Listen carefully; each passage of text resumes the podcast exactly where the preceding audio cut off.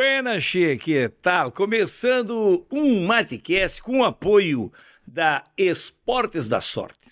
Muito mais do que bet e Alimentos Lopes, mais sabor para tua vida. E no Matecast de hoje, eu vou bater um papo com um influenciador. Che, sou fã de carteirinha desse cara, porque ele é criador do canal Linha Campeira do YouTube né? E do perfil Linha Campeira no Instagram. E também tem programa de rádio em mais de 40 emissoras, é um troço de louco, onde ele fala, trata exatamente sobre curiosidades cultural da cultura gaúcha. Quer dizer, cultural de curiosidades da cultura gaúcha.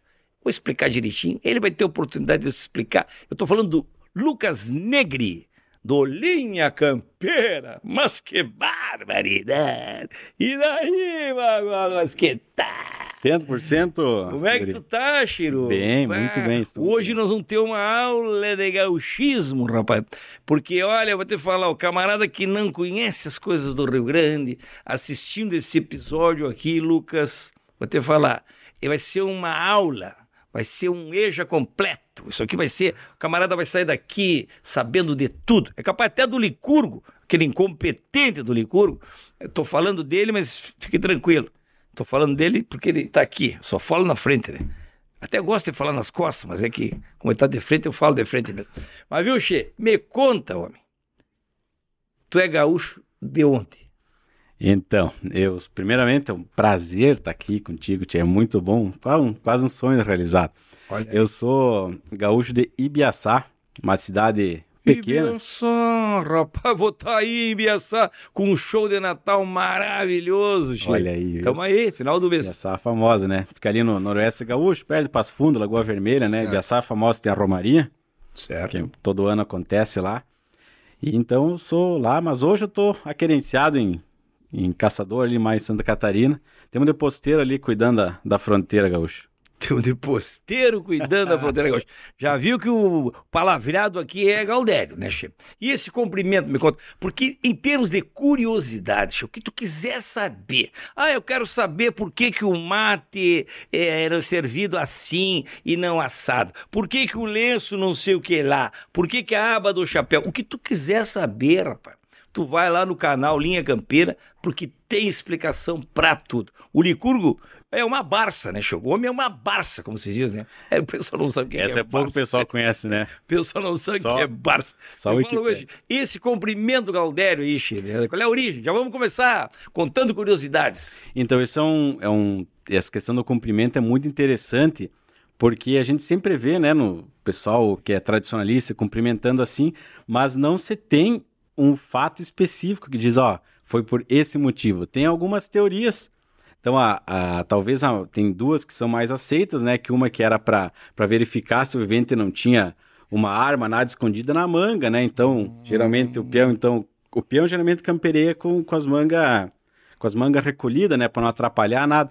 Então, às vezes arregaçada, arregaçada, né? Então, se chegasse com com a manga escondida, podia ter algum punhal, alguma coisa escondida, mostrando má intenção. Entendi. E outras também dizem que era uma forma para se cumprimentar em cima do cavalo, que era para não cair. Então, ao invés de apertar a mão e puxar o outro, podia puxar o outro do cavalo, se cumprimentava sem firmar a mão para não derrubar de cima do cavalo. Ah, qual que tu acha que é? E tem uma outra que. Tem mais uma ainda. É, que é simplesmente uma, uma, uma adaptação de algum outro toque, sabe? Então, que, que você batia na ponta dos dedos, na palma da mão e aqui para mostrar que fosse a confiança. Ah, de, tem aquele de, que faz assim, de, né? de questão de estar tá junto, né? E tem uns que batiam no peito também para mostrar gratidão e tudo mais. Então, é muito é muito folclórico isso, tá tudo no campo do achismo, do achismo, né? Então, Qual não... que tu acha? Eu acho que é muito mais a primeira questão histórica se pode tá ser da daga. E depois, dentro de cada, de cada local, tem as variações regionais. Então, por exemplo, tem algumas regiões do estado que esse toque chegar e vai cumprimentar alguém assim, o pessoal não faz ideia do que está fazendo. Ah, é? Então, depois, com o tempo, eu acho, começou a ser adotado pelo movimento tradicionalista e se tornou o toque, vamos dizer assim, oficial né, dos, dos tradicionalistas. Né? Então, foi uma tradição que ela acabou Uh, entrando e a gente adotou e isso caracteriza nós como tu gaúchos. falou né? no movimento tradicionalista. Tu foi criado em CTG? Eu não faço parte do CTG. Não fazia, agora eu faço. Mas eh, quando criança, eu nunca fiz parte do CTG, nada. Uh, até porque na época Ibiaçá não tinha, viu só? Agora tem, mas na época estava começando e tal, então nunca participei desse CTG, de invernada, quando eu era criança. O meu, o meu gosto pela, pela cultura gaúcha foi sempre de curiosidade. Eu gostava, eu fazia parte, eu Quando gostava. o Piato de... não participava das invernadas. Não, não. Mas eu fui criado no CTG. No MTG, até hoje estou no SPC. É um troço louco, cheio. Sempre esse negócio de SPC, SPC, estou sempre esquivado. E essa credencial não tem caço, né, da SPC? Não, não, não do SPC não. Inclusive, estou uh, bem lá, cheio. Me manda até cartão de Natal, vou participar do Amigo Secreto agora do Serasa também. É uma loucura, cheio, de tanto que eu tô lá. Mas vem cá, cheio. E, a, e o chimarrão? Tu é chegar no mate, tu não, sempre mate, mate sim, mate a gente toma sempre, né, tradicional isso Uh, dentro das casas, acho que toda casa gaúcha tem chimarrão, pelo menos de manhã cedo, ou adiante sempre tem, né? Qual é o teu horário de mate? Desde que eu acordo, a hora que eu vou dormir. Mas Deus o livre. Desse horário. Umas três térmicas, então. Digo, ah, viciado, erva mate, muita da graça. que barbaridade. Pelo jeito, tu já viu meu show, né? Já assisti algumas vezes. Mas que barbaridade. E esse projeto Linha Campeira, é, mas tu viu, tu viu o original, o show, o DVD original? Vá, várias versões. Até o pirata. Ah, inclusive. E, é. o, esse projeto Linha Campeira, quando é que começou? Foi o blog? Foi no canal? Como é que foi o negócio? Canal do então, YouTube? Quando a é gente foi? pode separar assim, o projeto Linha Campeira em três partes. Hum. Então, a primeira teve um programa de rádio que surgiu em 2007, hum. lá na Universidade Regional de Blumenau, na rádio de lá.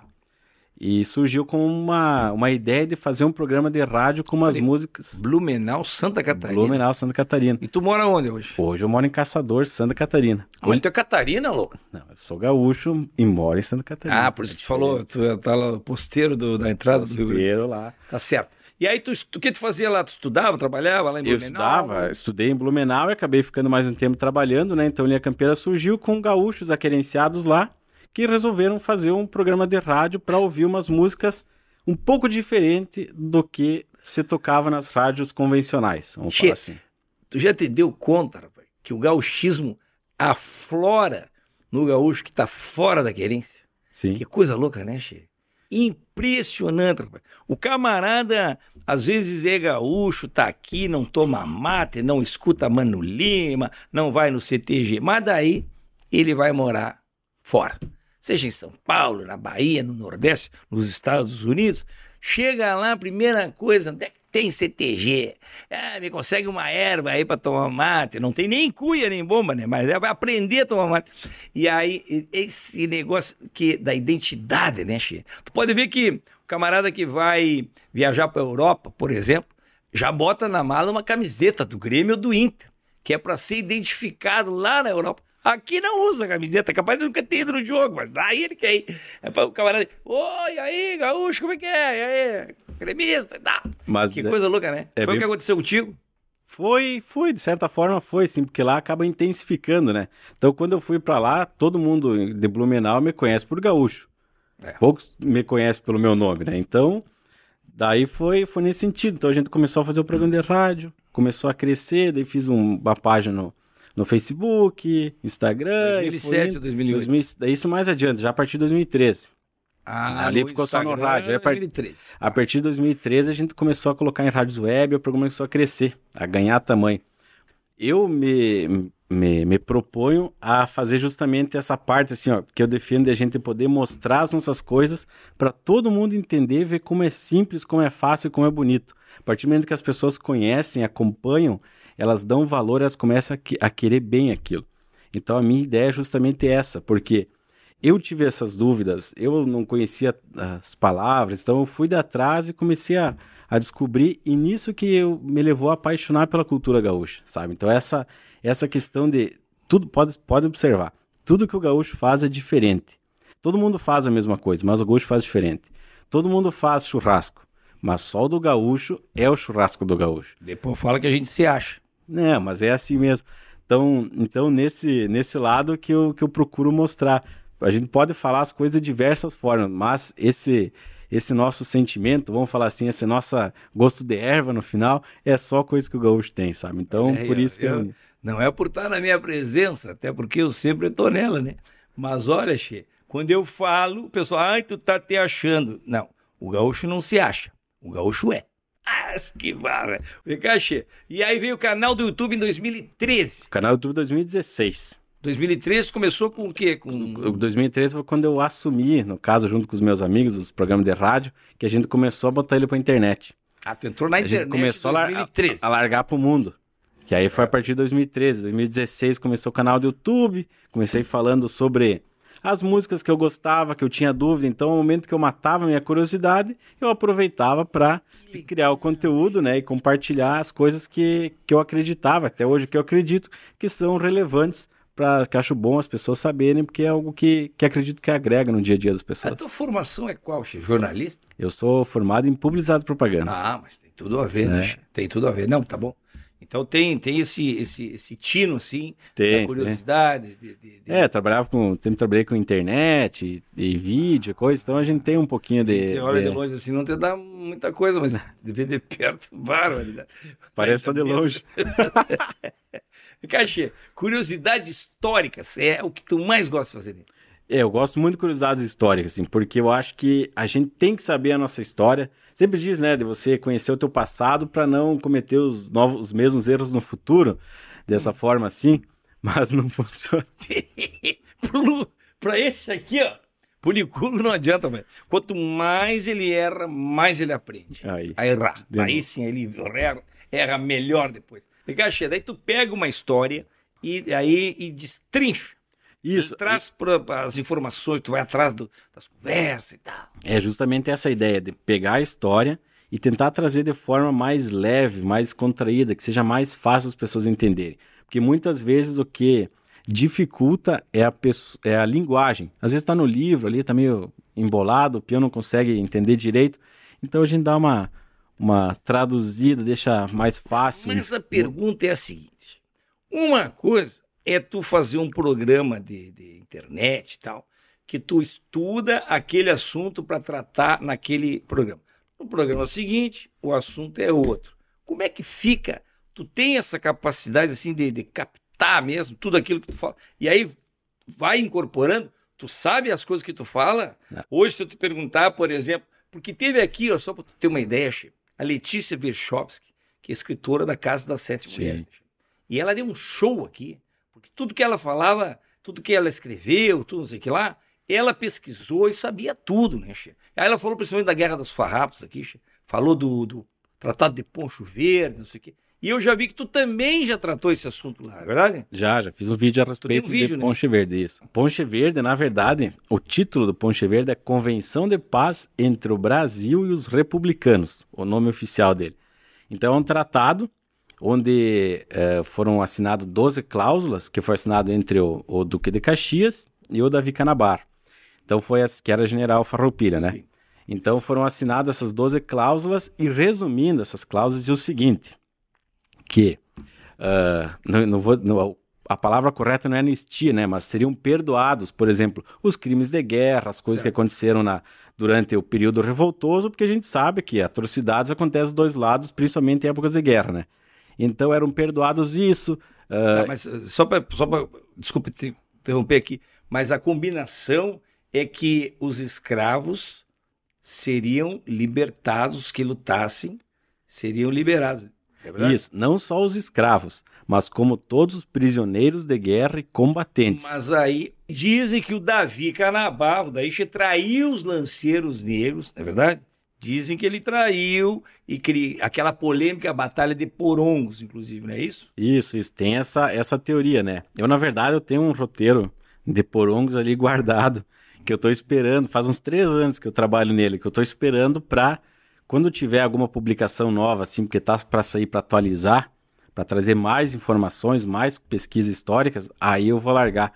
Porque eu acho que é um assunto que ele é muito sensível e como ele não tem um, um uma definição, como não tem uma versão oficial, uma versão definitiva, então acaba gerando muita controvérsia. Eu prefiro esperar um pouco mais porque agora a gente vai falar, vamos falar primeiro das coisas mais felizes para depois a gente entrar nas, nos episódios mais tristes da nossa história.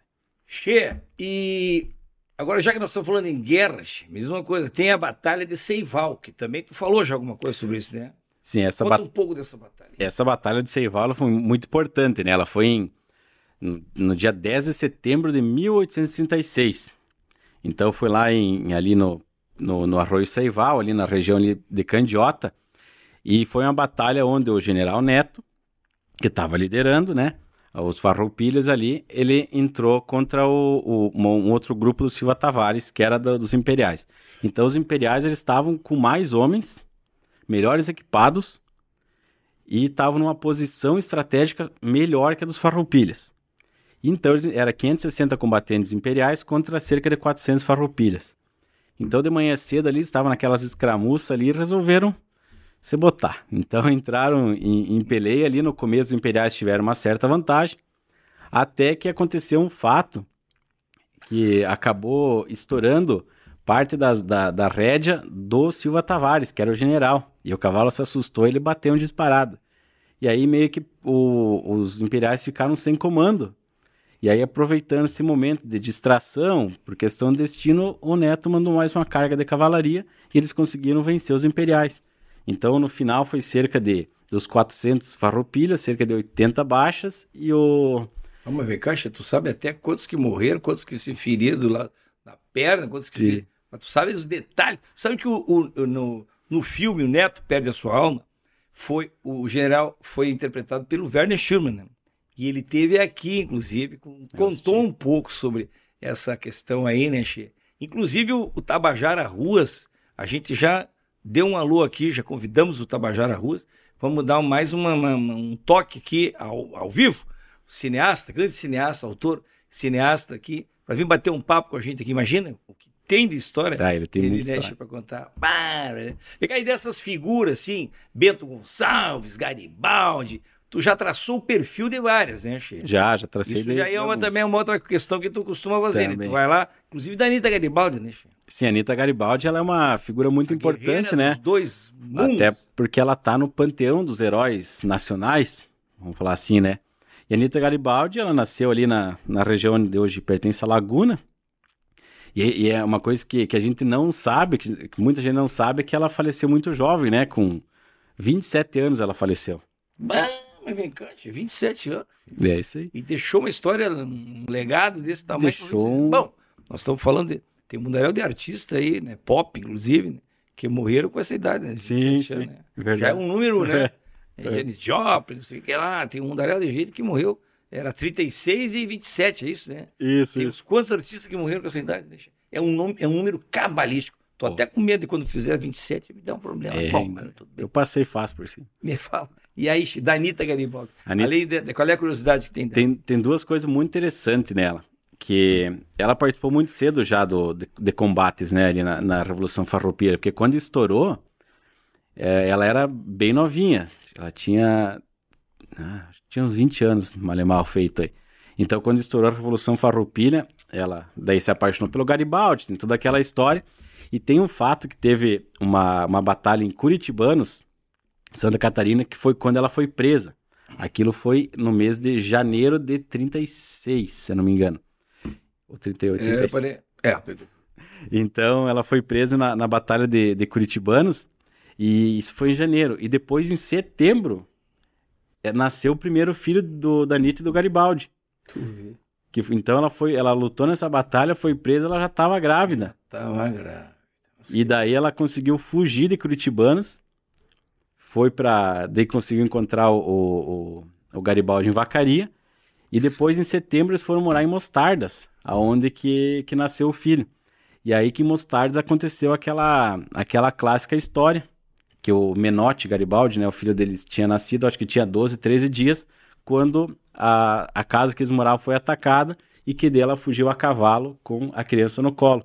E essa cena é parte de muitos quadros, né, coisa inclusive na estátua que tem dela lá em Roma, retrata essa cena, ela fugindo com com acho que é uma garrucha que ela tem na mão e coisa com, com a criança no. Deixa eu só chamar o Licurgo aqui. Licurgo, vem cá, Licurgo. Só para que tu possa participar do conteúdo aqui, deixa eu te falar. a, a Anitta que ele está falando não é prepara, agora é hora. Todas poderosas. Não é a Anitta das poderosas, entendeu? Quando eu fui dar o nome da minha filha, eu tenho uma filha chamada Anitta. Então, quando a gente foi dar o, o nome dela de Anitta, daí a minha esposa falou, mas será que eles não vão confundir com a cantora? Daí eu falei, não, não. Ela tem oito anos. Quando, quando ela tiver grande, já vão ter esquecido ela. Minha menina só faz sucesso. Mas em homenagem, em homenagem a Anitta Garibaldi, é claro. a Anitta não ia durar muito tempo. É, achei que não agora acho que ela tá meio, meio parada, não tá? É, ainda bem, né? Deixa a minha, deixa a minha Anitta agora de sucesso. bem, né? Para. Olha, agora falando, já que tu é especialista em vários assuntos, mas de guerra eu já vi que tu entende uma barbaridade, sabe quantos feridos, sabe e até, né? Me diz uma coisa, tem muita confusão que o pessoal faz com a questão da guerra, a guerra dos farrapos e a, federalista. Isso. Por conta de maragatos e chimangos, né, Che? Não tem muito essa dúvida? Tem, é que geralmente o pessoal acha tende a achar, tá? Não é um, um achismo nosso. Liga né? o Maragato Chimango acha... já direto com a Farrapos. Com a Revolução é. Farroupilha, que é a maior e mais famosa, né? Mas não é. Então, ela durou 10 anos, a Revolução Farroupilha. Só que a gente teve três grandes guerras, peleias, vamos falar, no, no Rio Grande do Sul. Revolução Farroupilha, depois a Revolução Federalista e, por último, a Revolução Assisista, que foi em 1923. Então a gente teve, que fez agora 100 anos, né? Que foi os temas dos festejos farroupilhas, né? Sim. E essa sim, de 23, que é de Chimangos contra Maragatos. A federalista. A, a, a, a assisista, a última, a federalista. Mas ela, que surgiu. O, a, o Maragato o surgiu já na federalista, já, já tinha Maragatos, né? Usando lenços vermelhos e tudo mais. Então a gente fez tem... um vídeo, inclusive, né? fiz, falando um... do, do Maragato e Chimango. Isso, fiz um vídeo explicando sobre Maragato e Chimango. Então o que a gente tem? Maragatos é uma porque tinha uma, um destacamento que era que era liderado ali pelo pelo me esqueci o nome, peraí que eu vou me lembrar. Que era liderado pelo Gumercindo Saraiva, pelos irmãos Saraiva, que estava em. que ele era do Uruguai. Então tinha muita gente do Uruguai que vinha de uma região do norte de Espanha chamada Maragateria. Então esses caras vieram e tomaram. ficaram morando no Uruguai, vieram imigrantes ali e eles tinham a cor vermelha, o lenço vermelho, como bandeira deles, como parte da cultura deles.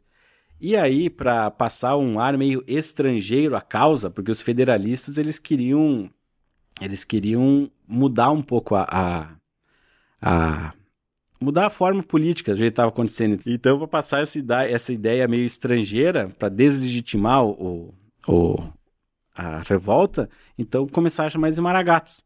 E aí os pica... Daí na época, era, na Federalista era Maragatos contra pica-paus, que era por causa da roupa que eles usavam. Então era um cap que tinha umas divisas na cabeça, tinha uma... Ele tinha uma listra branca com uma pontinha vermelha, então lembrava muito o pica bichinho, o pica-pau.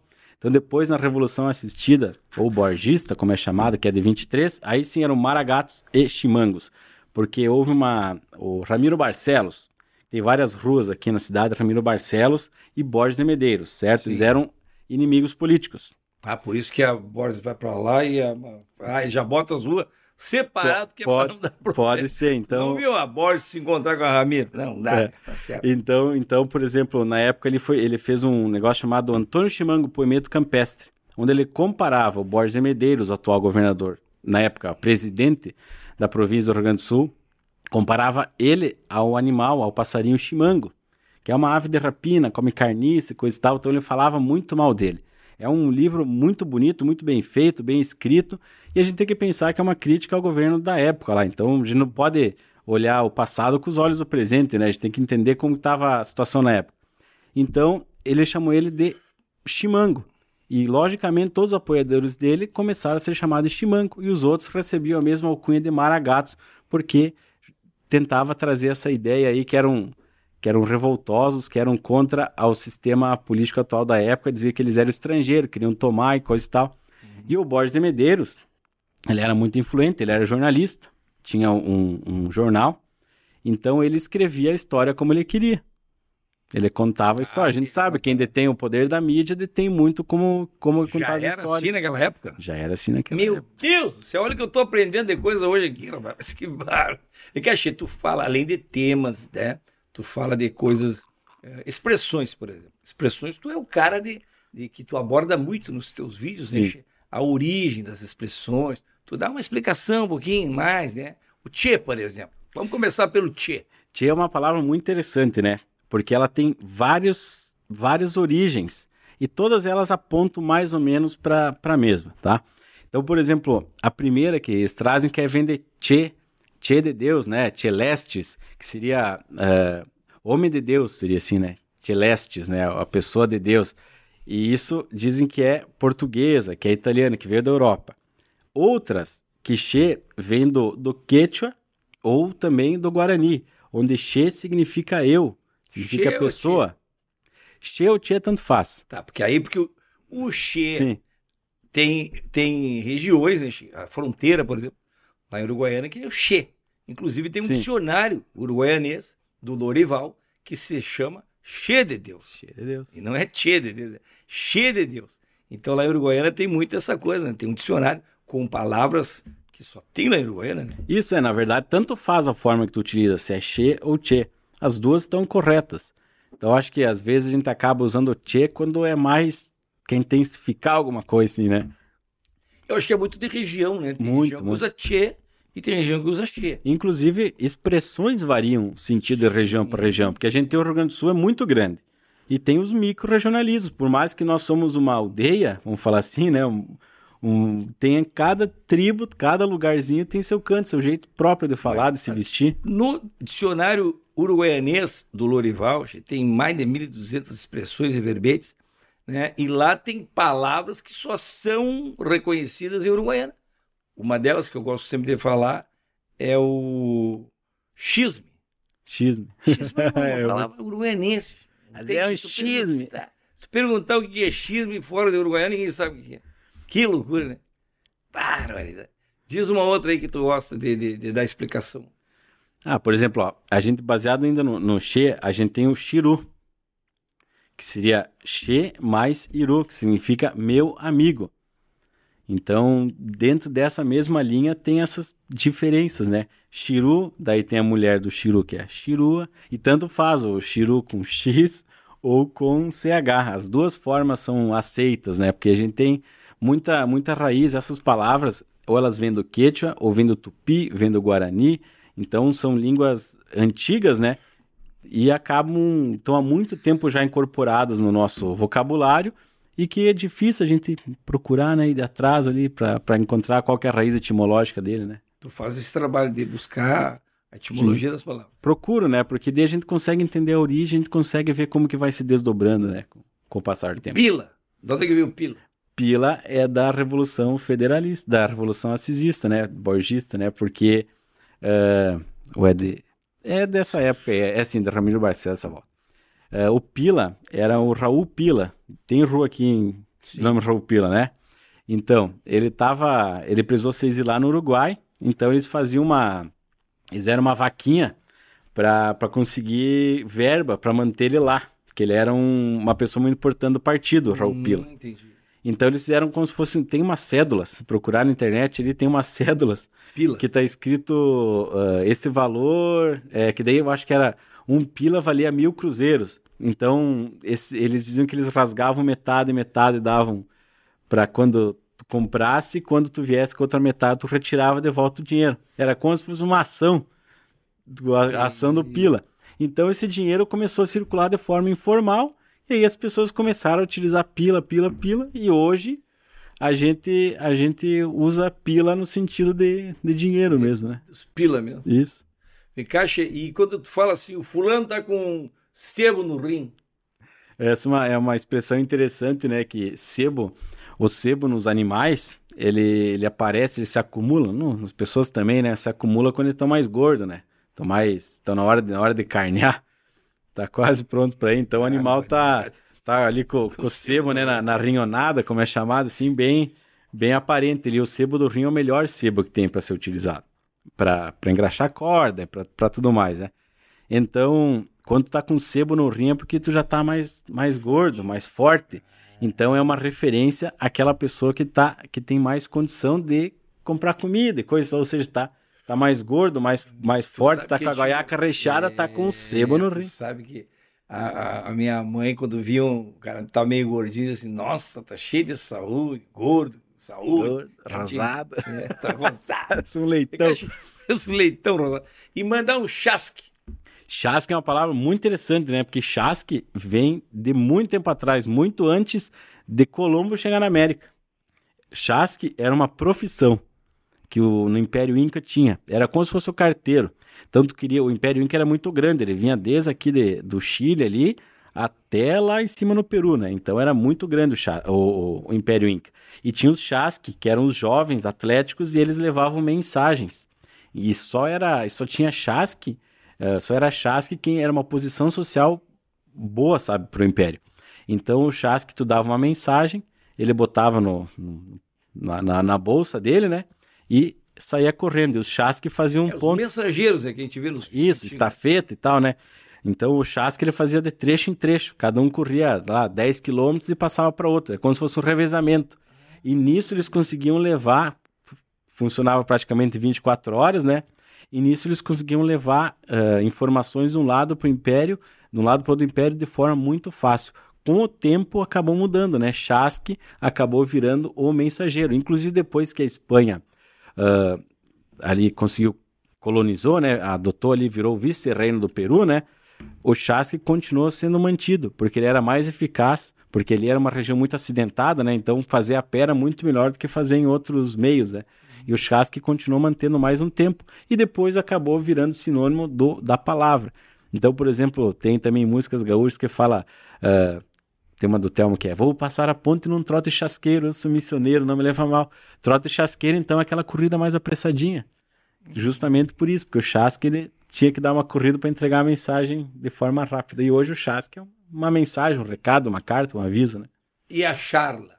É charla, charla é isso que a gente tá falando, né? Charla, traduzido diretamente do castelhano, é conversa, né? Conversa fácil, uma conversa franca, leve, né? Uma conversa... Informal, né? Isso. Informal. E oi, Galete? Oi Galetê, eu acredito que ela seja uma abreviação. Nunca fui pesquisar direito o que era Oi Galetê, mas geralmente é um, acho que é uma, uma abreviação de um, de comprimento, alguma forma nesse sentido, assim como o Ruia. Ruia. nesse sentido assim, né? E China e Chinareto. Então, há uma diferença, né? Porque tem duas, duas expressões, né? China, tem alguns estudiosos que dizem que China é uma referência a mistura da Índia com europeu. Então fica esse olho meio puxado que a Índia tem, que lembra a China da China, os asiáticos. Então tem esse, esse, essa referência. Mulher de pele mais amorenada e tal. Enquanto o Jaime Caetano Braulio fala que China vem do Quechua. Com X, China significaria aia. Então a mulher jovem, a mulher moça, nesse sentido. Então, China pode ser utilizado para mulher das duas formas. Geralmente o pessoal, quando fala ah, chinareda, aquela china, se falar meio pejorativamente, aí no contexto acaba ficando feio. Mas se tu chamar a minha china, a minha chinoca, de uma forma carinhosa, pode ser amoroso também. Então, dependendo do contexto, a palavra acaba mudando sentido, né? Eu tenho que cuidar, rapaz, porque a Silvia Helena. É, então tá na entonação, né, Che? Se tu falar China de uma forma carinhosa, é, um, é, uma, é uma questão. É um elogio, né? É um elogio. Agora, se eu Bah, eu tenho que cuidar, rapaz. A, a Silvelina, se eu falar China para ela, bah, durmo no sofá. Tu né? vai pra China, né? E aí, que barbaridade. E preteou o olho da gateada, como dizia o Paulo, Paulo Santana. Ô, oh, Paulo Santana, Chico. Esse cara era gênio, né? Gênio, era né, muito bom. Gênio. E ele dizia, deve estar muito feliz agora, com o Soares aí fazendo gol de tudo que é jeito. Né? Bueno, mas que eu preteou o olho da gateada. Então, gateada é uma referência ao, à pelagem do cavalo. O cavalo crioulo, a pelagem mais comum é a pelagem gateada. Pelagem gateada, como é que vamos classificar aqui? Não tem nada a ver com o olho do gato. Não tem nada a ver com o olho do gato. A pelagem crioula, é meio, a gateada é meio com a cor de cuia, assim, ó. Nesse sentido aqui, um, um, ah, um marrom meio, aqui, meio né? queimadinho, assim, isso que é, um, é gateada. É a pelagem mais comum, de tem uma uma lista preta, assim, na, na cernelha, que a gente chama, né? Na, no, no, lombo, as patas também, pode ser nas extremidades, mais, mais pro preto. E é a, é a pelagem mais comum do cavalo crioulo. E a gente fala preteou o olho, que eu acho que é no sentido que o cavalo tem a íris bem, a, a pupila bem grande, né? Que nem nós. Então o cavalo do olho, o olho do cavalo é mais escuro um pouco. Então, quando preteou, ele é branco ao redor e tem a pupila grande. Então, se ele preteou, às vezes é que dilatou a pupila para ele ficar, ele tá bem atento. Um preteou ele agachado, ó. Complicou o negócio. Complicou o negócio. Fique atento aí que vai acontecer alguma coisa. Ô, oh, ligou no cara. O homem é uma barça, né, Che? É uma barça, ele sabe tudo que de, de, de expressão gaudéria, conhece tudo, né, Che? Tu tá aprendendo alguma coisa? Não, né? Tô sabendo, não tá Caixa, me conta. Quer ver um outro negócio que eu gosto muito de falar? Quando a gente está valorizando as coisas do Rio Grande, né, Chico? Que eu digo, ah, aqui no Rio Grande a gente tem a nossa comida, né? Falando do churrasco, a nossa bebida, que é o chimarrão, dos nossos costumes. Eu sempre falo do parabéns Galdério, que é uma coisa que pouca gente se dá conta. Aqui no Rio Grande nós temos um parabéns exclusivamente em gaúcho. É verdade? exclusivo. Eu acho que isso é uma característica muito importante nossa e deveria ser nas escolas, por exemplo. Tchê, Tem que agora, cantar o Parabéns agora, Gaúcho. Agora, agora fechou. Achei um cara aqui que, que tá sabendo. Tá, ó, esse camarada aqui deu o toque. Nós temos que valorizar as coisas do Rio Grande. Assim como a gente valoriza o chimarrão, valoriza o churrasco. Agora Porto Alegre está pleiteando em ser a capital mundial do churrasco. Olha a gente tem esse, esse. E outra, né, Che? Nova Brécia é exportador de churrasqueiro para o mundo todo. Né? Não tem uma churrascaria no Brasil ou nos Estados Unidos que não tenha, ou o garçom ou o dono é de Nova Brécia. Portanto, nós somos exportadores de churrasqueiros. A gente tem, assim, esse orgulho e o parabéns. Eu acho tão significativo, significante no caso, que deveria ser mais valorizado. Agora, tu falou um negócio bacana. Nas escolas, né? Nas escolas. A criançada, acho que já está sabendo cantar. Né? É, mas eu acho que tem que, tem que colocar. Porque aquilo que, assim, ó. Eu sempre eu costumo falar que aquilo que nos une como iguais, mas que no difer, nos diferencia dos demais. Então é algo assim que é, que é só daqui. O Parabéns Criolo, né? Como, como é o nome, ele foi feito pelo Dimas Costa, Dimas grande Costa. radialista, uma baita figura, poeta. É dele essa composição. É dele essa composição. Tá? Eu não, não me recordo. Ganha direitos autorais? Não, provavelmente não. Virou no é, eu, quando eu fiz o vídeo, eu pesquisei, entrei em contato com a filha dele. Sério? E ela. Mas e tem registro que é dele. Sim, sim, tem registro que é dele. E tem Nossa. e quem fa, quem fez, ele escreveu a letra, quem fez a música, não vou me lembrar direito quem que é, mas é alguém conhecido também. Depois A letra é dele. A letra é dele. Daí, a melodia é de a melodia é de outro. É bem quem interessante. Sabe aí de onde que é a melodia do Parabéns? Manda aqui nos comentários aqui. Já manda nos comentários lá. Faz assim, ó. Entra lá no vídeo do Linha Campeira que eu falo lá. Eu só não me lembro da cabeça agora. Fala. Ah, lá tu fala? Eu falo, falo. Ah, não, ele já sabe, então não precisa.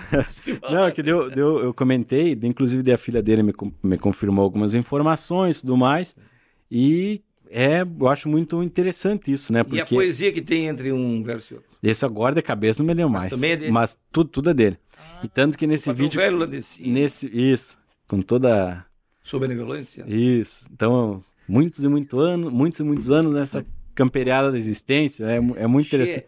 É sensacional e está aí um desafio que o nosso amigo Lucas aqui do, do da linha campeira está colocando aqui no Matcast do Guri, que é levar o parabéns crioulo, que chama, né? Parabéns crioulo. Não é parabéns Galdério, tanto faz.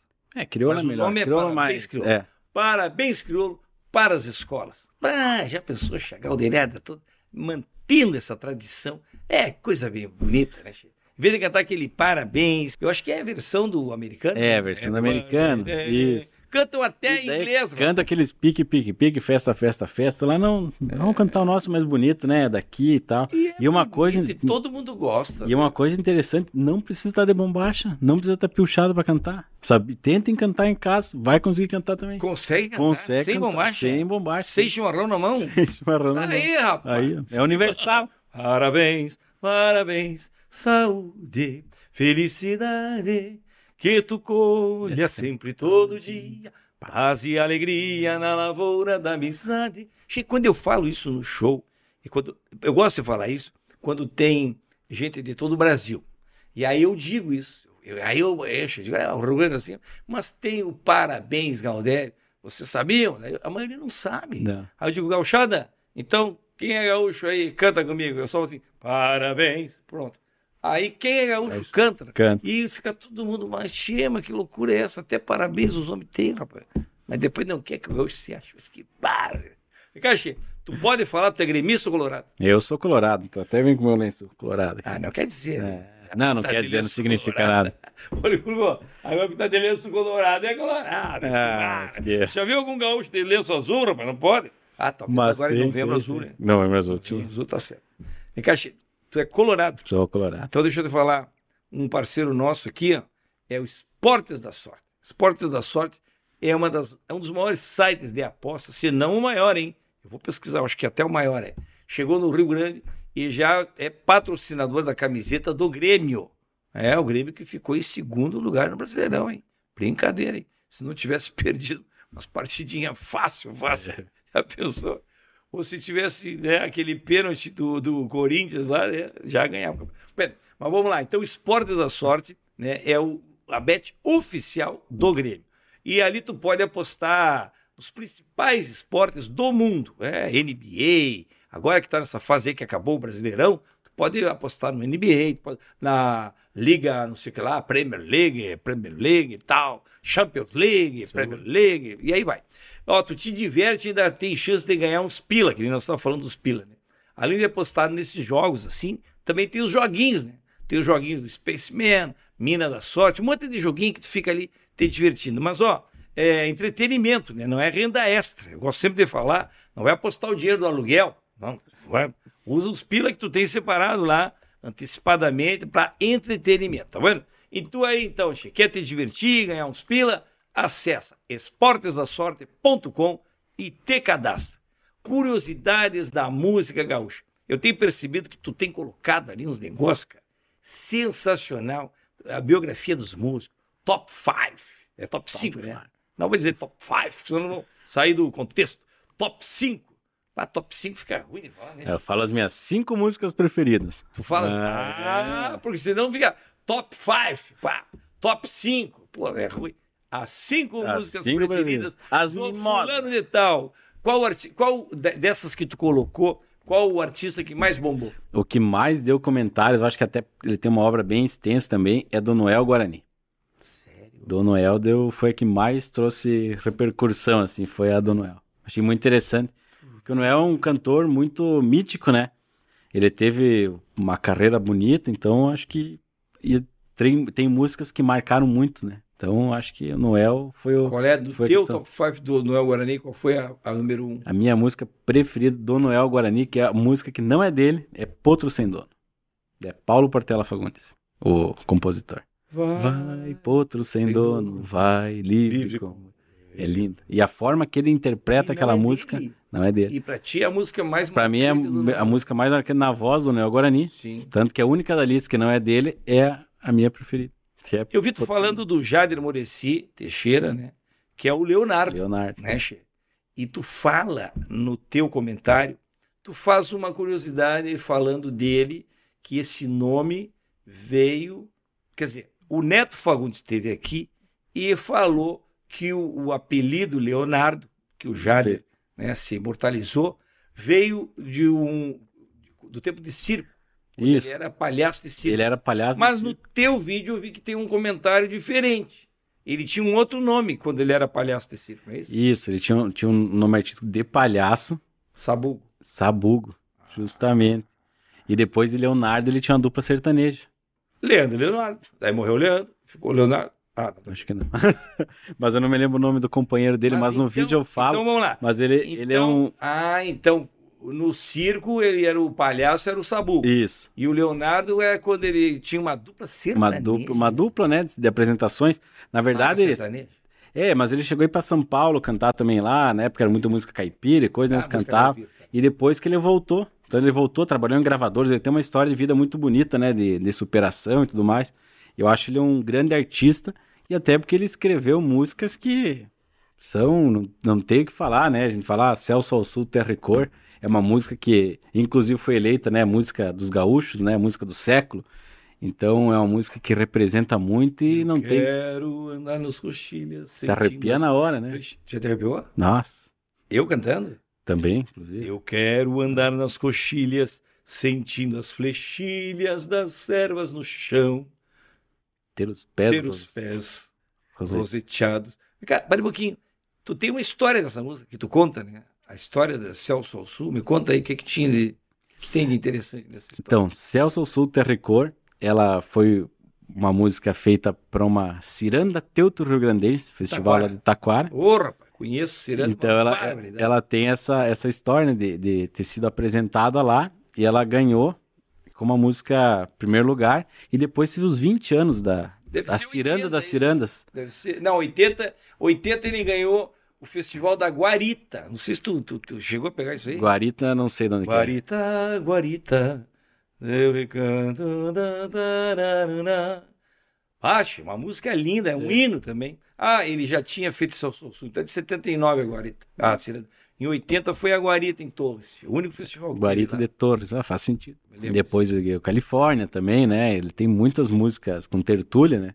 Que é interessante, né? Que Tertúlia tem o 82, festival. Né? É, 82, que tem a Tertúlia de Santa Maria. Tertúlia. E ele ganhou a Califórnia com uma música chamada Tertúlia. Em outro festival. 82. E até ele comenta numa entrevista, eles pedem, né? ele falou: Eu nunca fiz a música, né? Querendo falar da.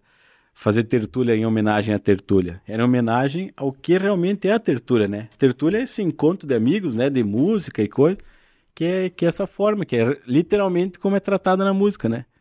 Que a tertúlia não precisa. Uma fogueira, uma chinoca, uma chaleira, uma chamada. Uma saudade, uma, uma tarde. E a pionada repassando o Noite cheirando da querência nas, nas tertúlias, do meu pai. Mas vem cá, Chico, clássico, né, Chico? Fiz um monte de música. Ah, fica aí, daí tu, e tu faz a tradução das músicas, né, Chico? Que aí entra a tua parte de se comunicar Fazer... com esse público que quer ter conhecimento das coisas do Rio Grande e aí através do teu canal tu consegue tu canta a música, tu mostra a música lá e fala, tu explica a letra, né? Justamente. Fundo da Grota, por exemplo, do Baitaca. Essa é interessante. Tu explicou ali. É, esse foi o vídeo, o primeiro vídeo que eu fiz nesse formato e foi justamente naquela época de pandemia, e coisa estava meio assim, eu falei, não, vou, vou fazer um vídeo aqui explicando, porque tava, tava estourando a música, né? Tava muito estourado.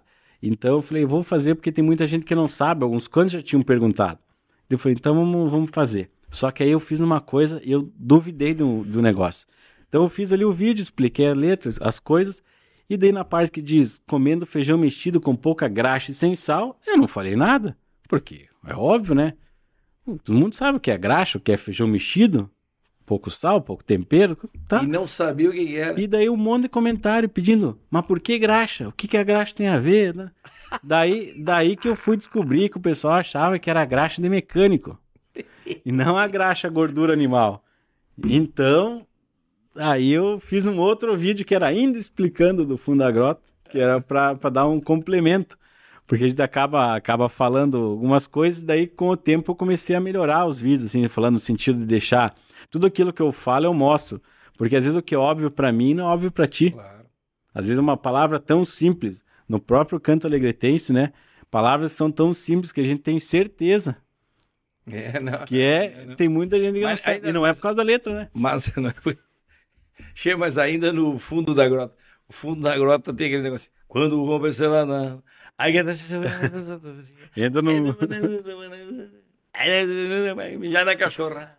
Eu, falo, assim, eu faço essa brincadeira uhum. no show.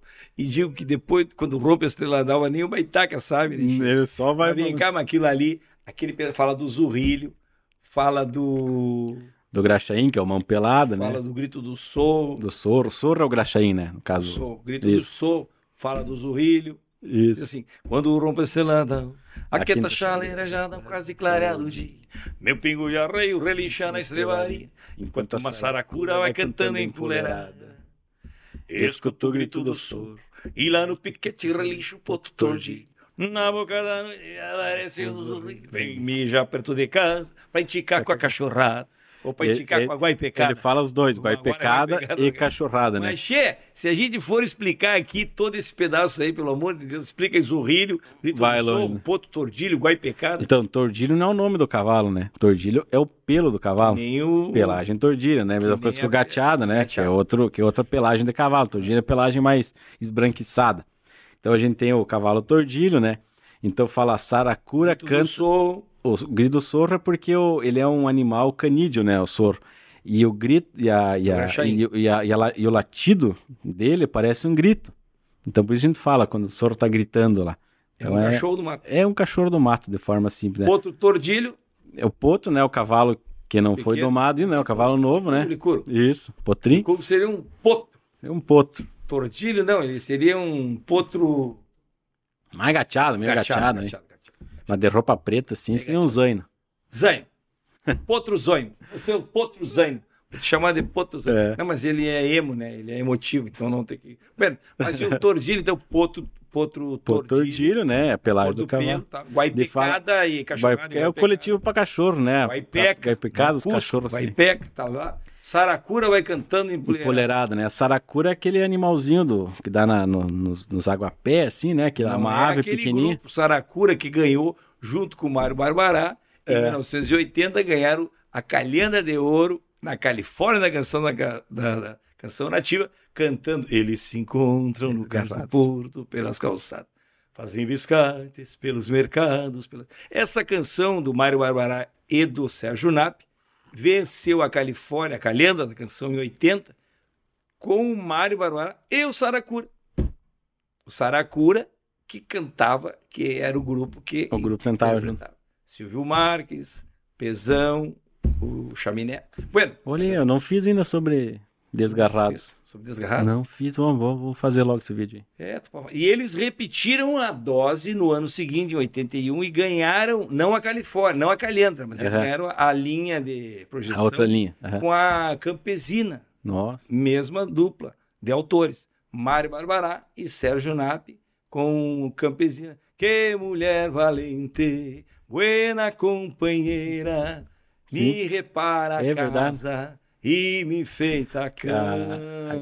Agora eu me lembrei porque o tom de voz é bem, bem semelhante mesmo. Mas é que eu sou o cara, né? Eu sou o cara, não, mas eu sou o cara que está fazendo a entrevista e aí eu sei das coisas, né? Algumas coisas eu sei, né, gente? Não, nós queremos se exibir aqui porque hoje está um tal de conhecimento galdeirista aqui, Deus, te me livre, né? Tá louco. O camarada que está assistindo esse vídeo aqui vai sair com um Não, vamos fazer um diploma. O cara vai baixar um diploma no final. Eu, Sibelena, podia fazer um diploma de EJA. Não, EJA não como é que chama? EAD? EAD. De EAD. A pessoa depois imprime em casa e bota o nome lá. Diz, bota pendura na parede. Né? de gauchismo, pronto. Ricardo, estamos falando de, de música, porque isso é uma coisa que muita gente é, quer saber, né? E a gente fala disso, do canto alegretense, quando diz uh, uh, do, do...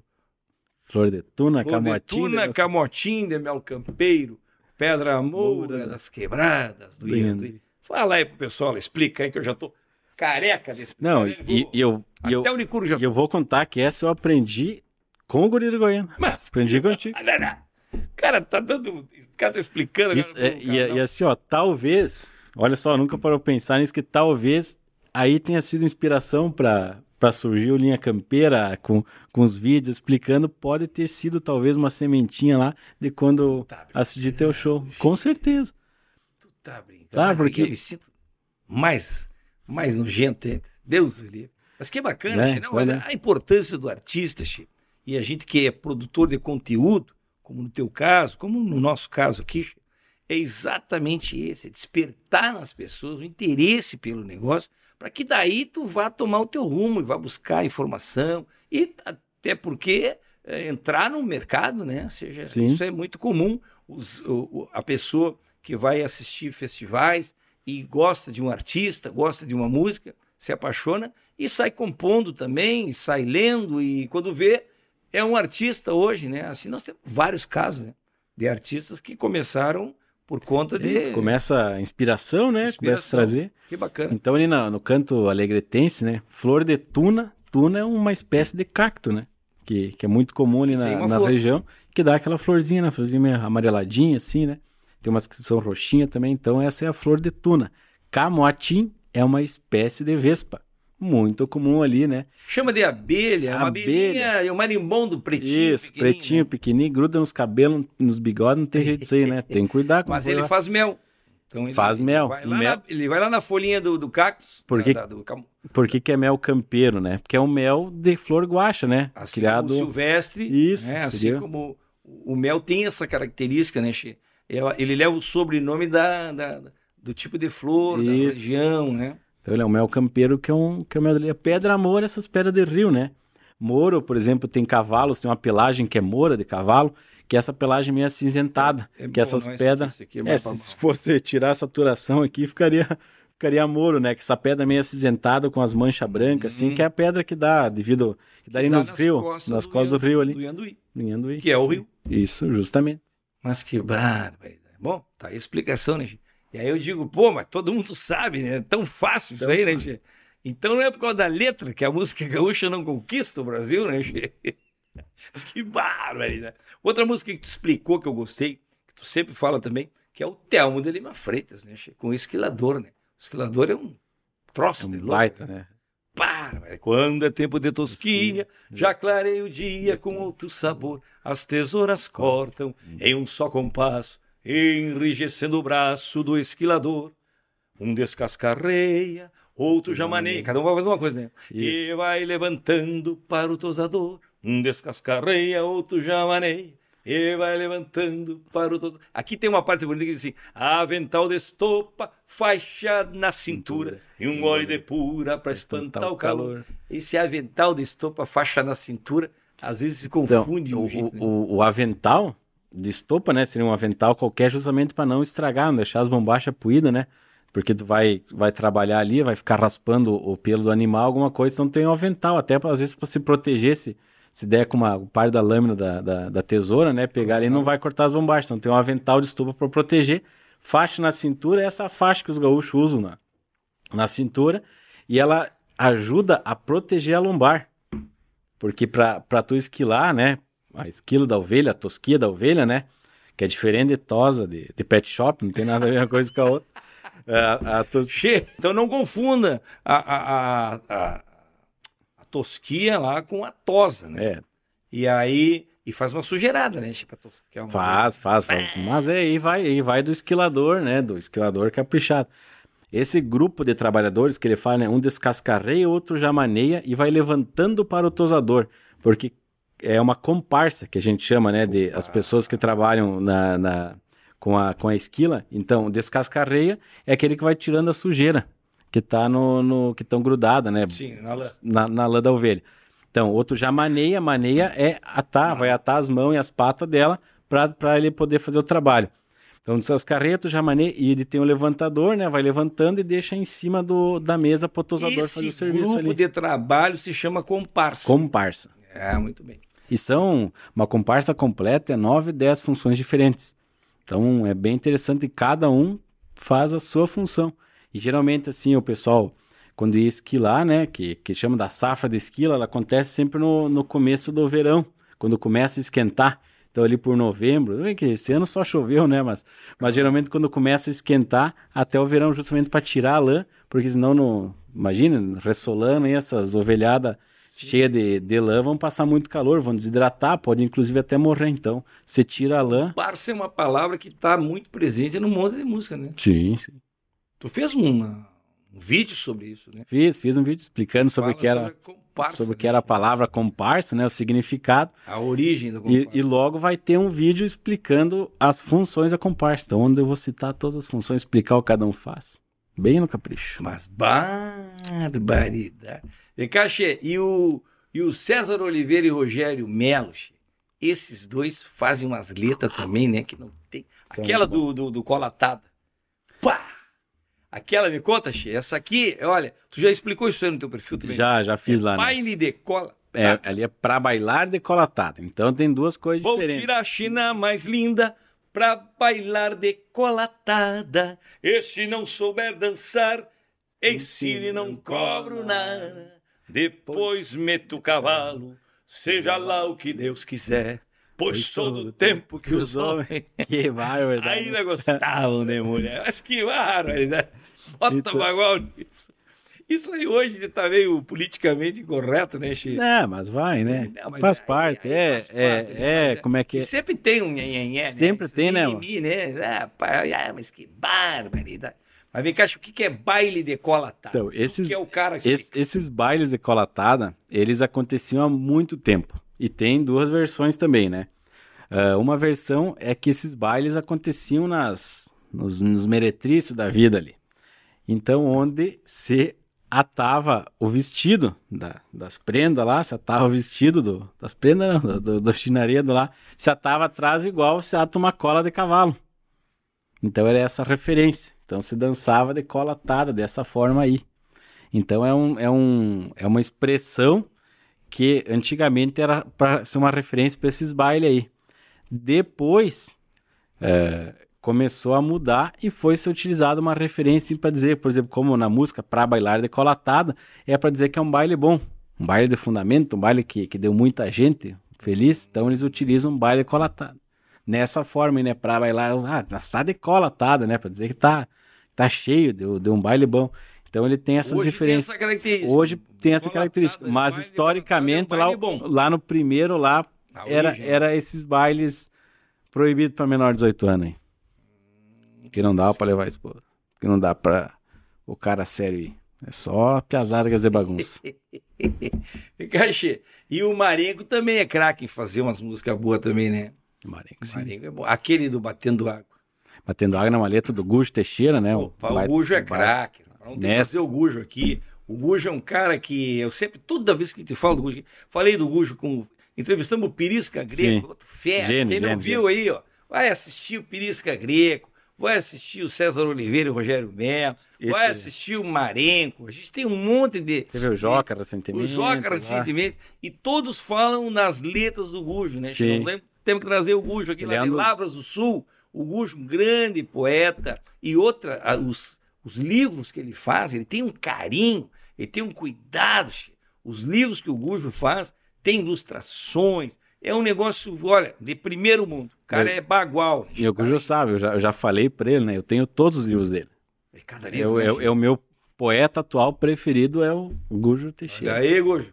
Declaração na linha campeira aqui ao sabe, Já falei para ele. Isso aí, vai dar, isso aí ele vai, ele vai escrever. Sabe que ele eu... vai assistir e vai escrever aqui. Que quando eu fiz o Mas vídeo... aqui, ó, já fica o convite, nós temos que trazer o Gujo aqui. É. E aí, do Marenco, ele falou do Batendo Água, que foi com o Gujo ele, e o Marico contou no, no, nosso no nosso matcast aqui, né, é. Como é que foi o negócio? Tava batendo água e aí ele falou, bah, mas tá batendo água. O já, opa, batendo água. A cabeça do gênio funciona de outra forma, né? Pura, é né eu falo pro Licurgo batendo água e não sabe nem o que é batendo, muito menos água. Boca aberta. Desculpa ele, tô falando na tua frente. Eu não gosto de falar nas costas dele. Falo também, mas não gosto.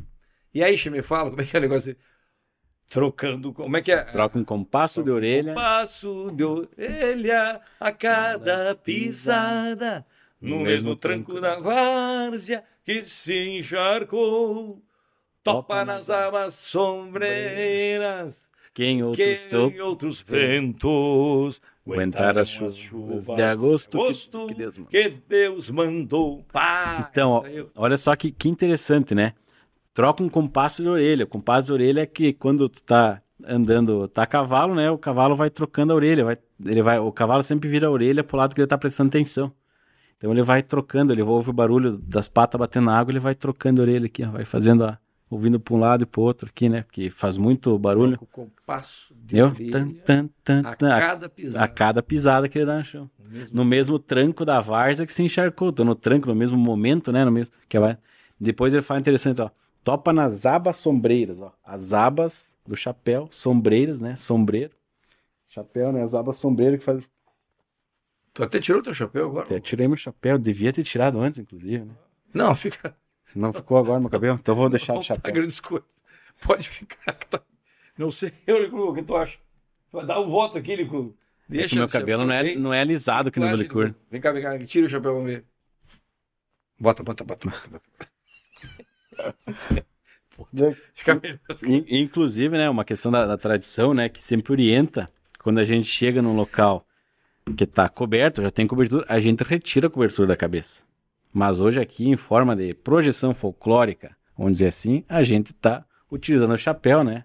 Mais uma curiosidade, Galdéria, que o Lucas está trazendo aqui para os nossos telespectadores, nossos ouvintes telespectadores nossos perseguidores, parceiro nossos parceiros perseguidores que estão acompanhando, porque o chapéu normalmente, via de regra, che, se tira a cobertura quando tu está num lugar fechado. Justamente. Mas o que, que acontece? Como se trata de um, um símbolo, uma estampa do Rio Grande, Isso. Ah, faz parte da, da, da, da indumentária, da indumentária do gaúcho, é muito natural que o Galdério permaneça de boina ou de chapéu, justamente que é a estampa do gaúcho. Justamente, até inclusive os artistas se apresentam com, por exemplo, elementos que não se levaria para um baile. Por exemplo, tu não entra em baile de chapéu, tu não entra no baile com faca, tu não entra no baile de tirador.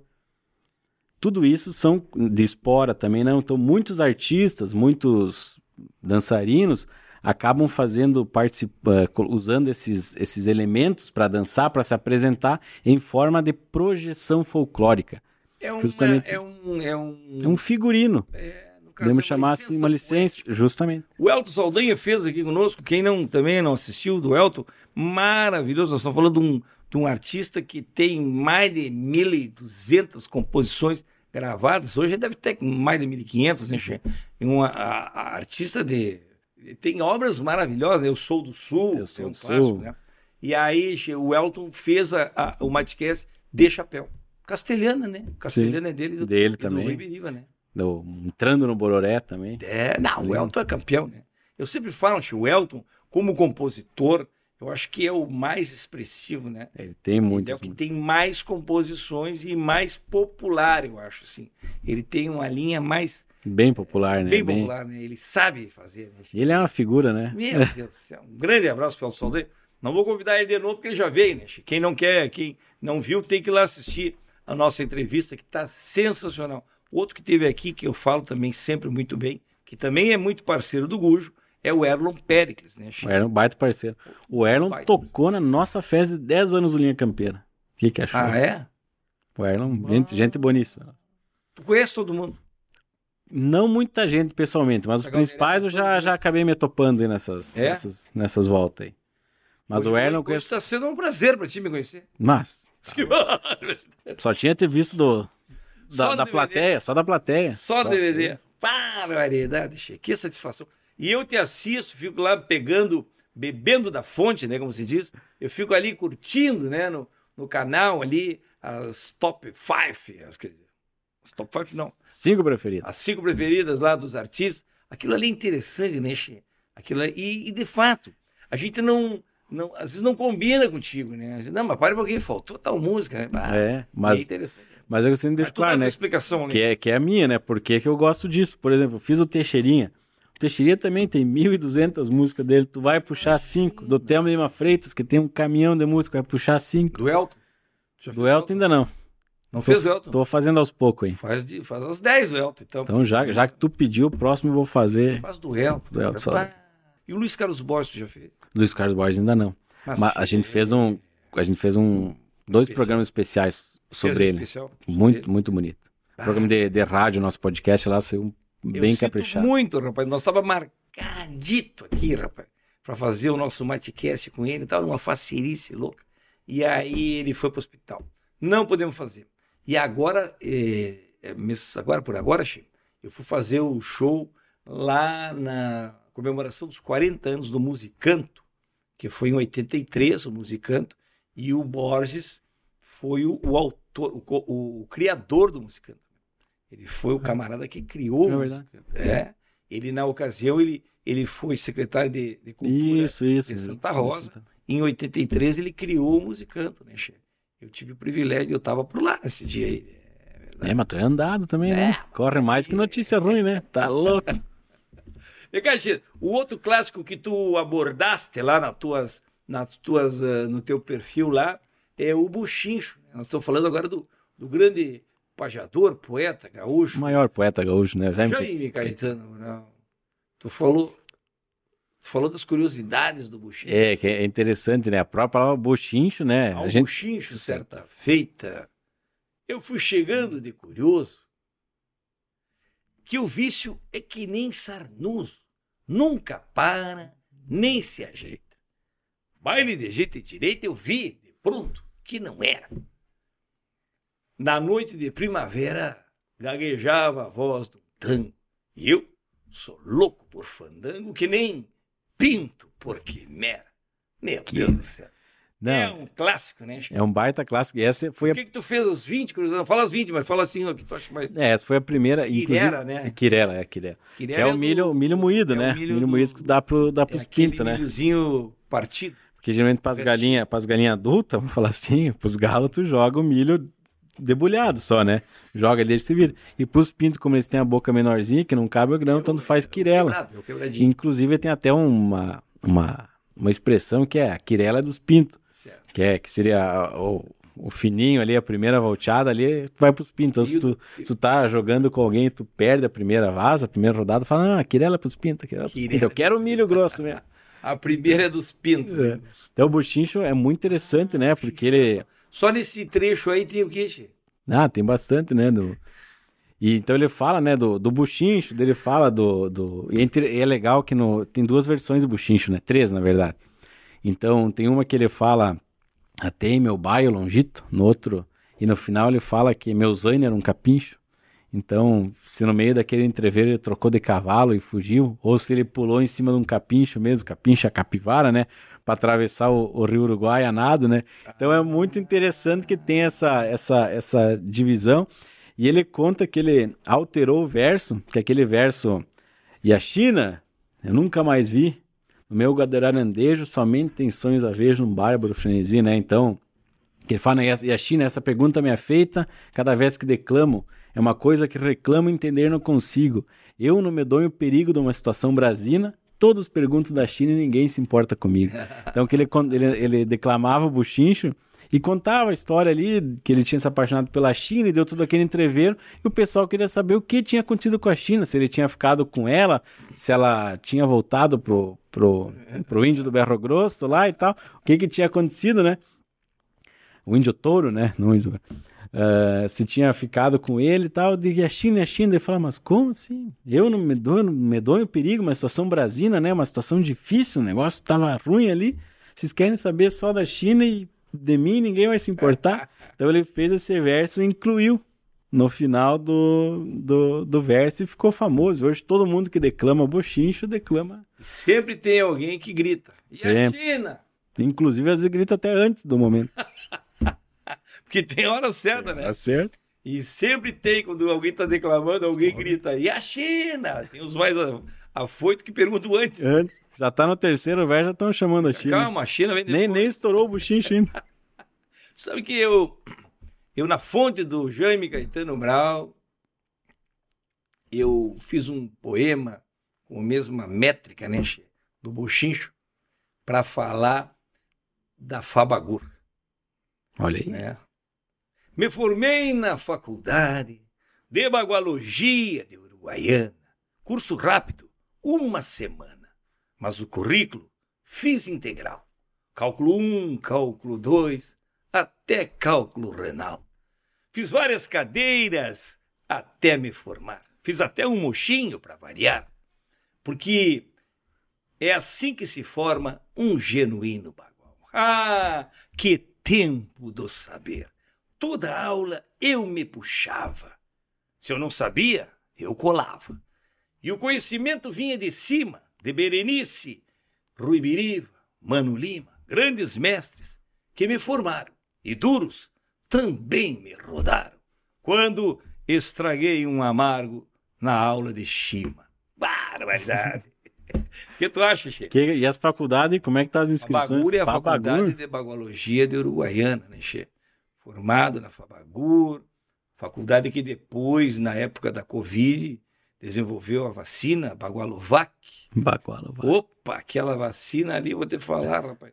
Meia dose não dá nem bicho de pé. Um troço dele. Né, Licurgo? O Licurgo tomou uma vacina daquela ali, ficou três dias de. Hein, Licurgo? Tu tomou a Bagualovac, né? Olha ali. Acho que um pouco desse teu. Acho que foi a Bagualovac que te deixou assim, né? E essa é dada com aquela seringa de, de inox, aquelas que é. gostam no engado. E vem cá, Xê, agora já que nós estamos falando de temas assim importantes da música, me conta do Guri. Esse clássico. Baita do clássico. Júlio Machado e do João Batista Machado, vencedora da 83. Primeira, em 81. 81 83? 3, acho que é 83. Então, 13 terceira Califórnia. É, vai fazer 40 anos agora. Décima, ah, é, acho que é. É, isso, isso. É. Então, 83, quando a 13 terceira Califórnia ganhou a Calhandra, o Guri, interpretado pelo César Passarim, né, música do Julinho e do João Batista Machado.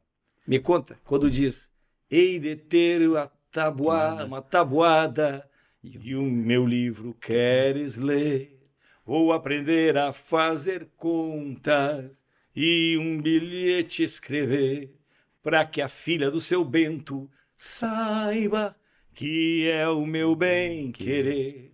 E se não for por escrito, eu não me animo a dizer. Então, o livro queres ler? Me conta. Isso foi um, é uma descoberta muito interessante, né? Eu acreditava que quando eu ouvia as primeiras vezes, quando, era, quando eu era guri, que eu via guri, eu sempre achava aí de ter uma tabuada e o meu livro queres ler. Eu achei que era uma licença poética ali que ele estava tentando encaixar a palavra, né? Só que aí depois, já velho, já com barba na cara, fui descobrir que Queres Ler é uma cartilha de alfabetização. Muito famosa, ela foi nos anos 20, anos 30 ali. Inclusive tem versões em, em castelhano, né? Queres Ler, que é que era estava no Uruguai, na Argentina, e depois no Brasil veio essa Queres Ler e diz que muita gente comentava ali, eu até pedi no vídeo, me conte em quantos anos tu descobriu que Queres Ler era um livro.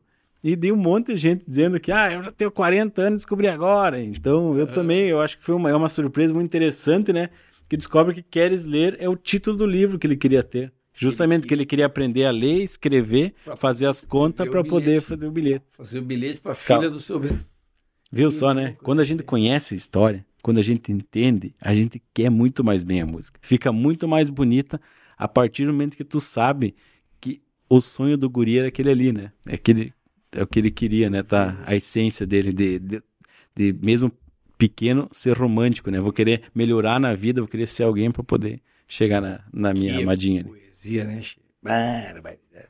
E, Caixa, eu quero aproveitar aqui, ó. Eu não te dei nenhum presente ainda, Lu. Eu tô com. Eu tenho um presente aqui, olha como. Mas aí. Traz aqui, ó, um merchan que vamos fazer aqui agora do Alimentos Lopes. Uma empresa de 29 anos no mercado.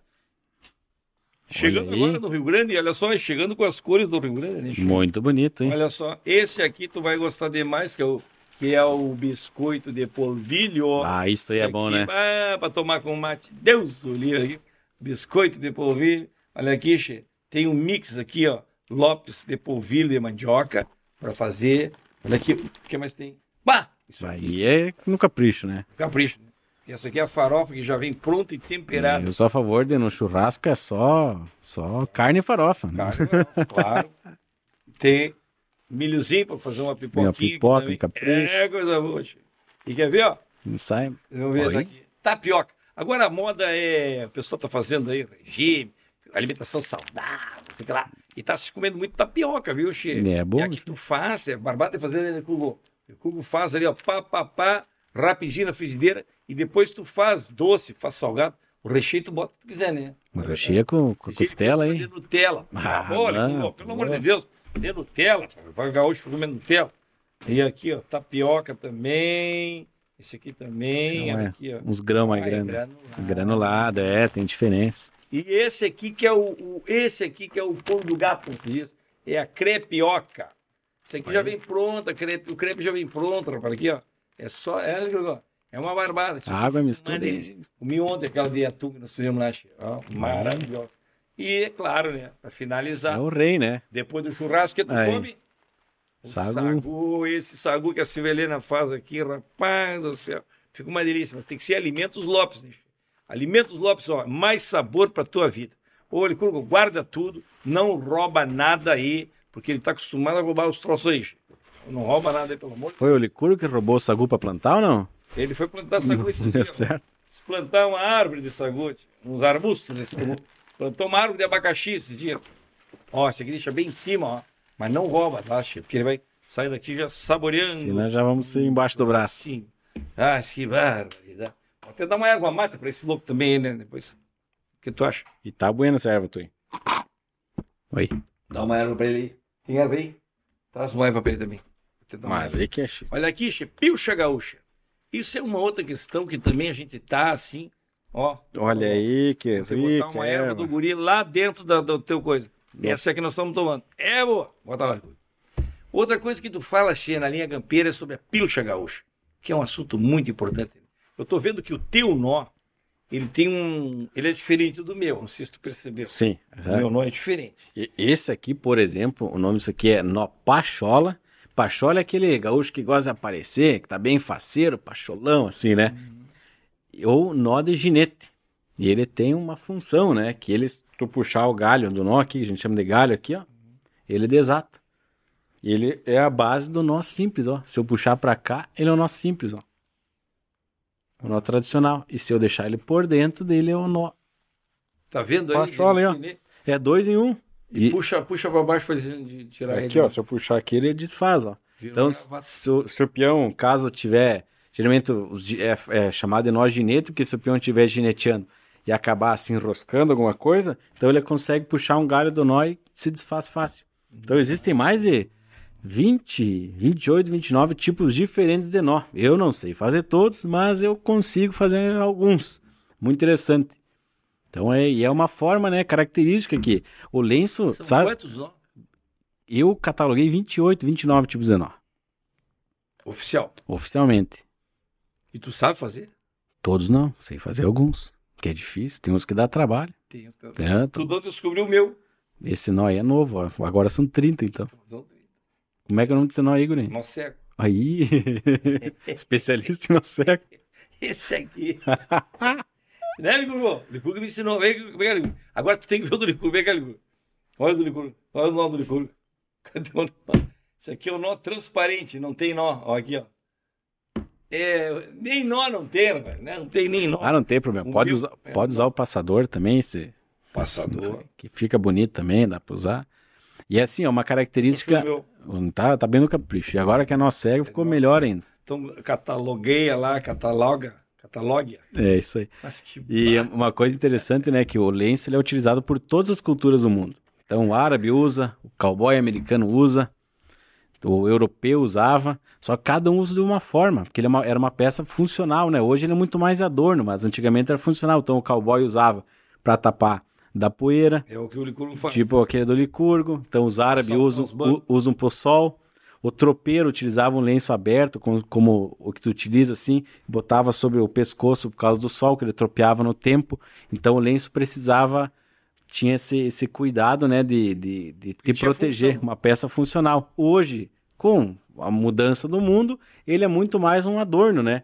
Que representa e caracteriza o gaúcho já, como a gente viu antes, foi usado por questão política no Rio Grande do Sul, e agora ele é muito mais um símbolo, né? Se a gente pegar, eu vou te falar uma coisa, né? Se a gente pegar um lenço e uma camisa, botar em alguém, pode ser um paraibano, pode ser um mineiro, tu vai olhar alguém de lenço e camisa, assim, tu vai na hora identificar ele como gaúcho.